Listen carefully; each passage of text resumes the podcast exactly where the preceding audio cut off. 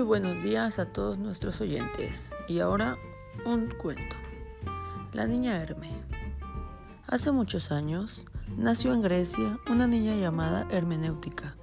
Todas las personas consideraban que no era una niña normal, ya que ella se preocupaba mucho por explicar, traducir e interpretar todo. Hasta decían que era un arte que se dedicaba a eso. Ella tenía una forma muy peculiar de ver al mundo y a los sujetos.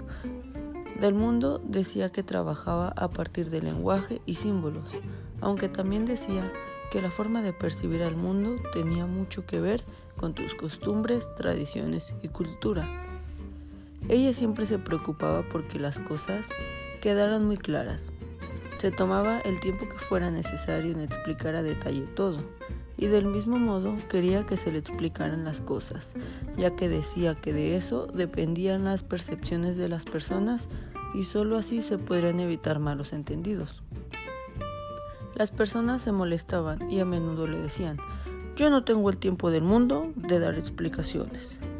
Ella no entendía el disgusto de los demás, sentía que lejos de perjudicarlos les hacía un favor. También tenía muy claro que la interpretación era parte fundamental de la vida. Veía a los humanos como seres que pueden vivir en paz, teniendo una buena comunicación. Claro que decía que eso no llegaría de la noche a la mañana. Ella consideraba que los humanos debían aprender mediante el estudio y la lectura constante. Sabía que no sería fácil, pero no iba a darse por vencida. Puso manos a la obra, su modelo de intervención se basaba en guiar a las personas mediante la investigación que daba respuesta a cosas que no eran obvias. También trató de concientizar a las personas en cuanto a lo que son y a lo que desean investigar. Muchos años trabajó en eso y ahora puedo decir que ella logró su objetivo con muchas personas del mundo, así que ella vivió feliz por el resto de sus días. Fin.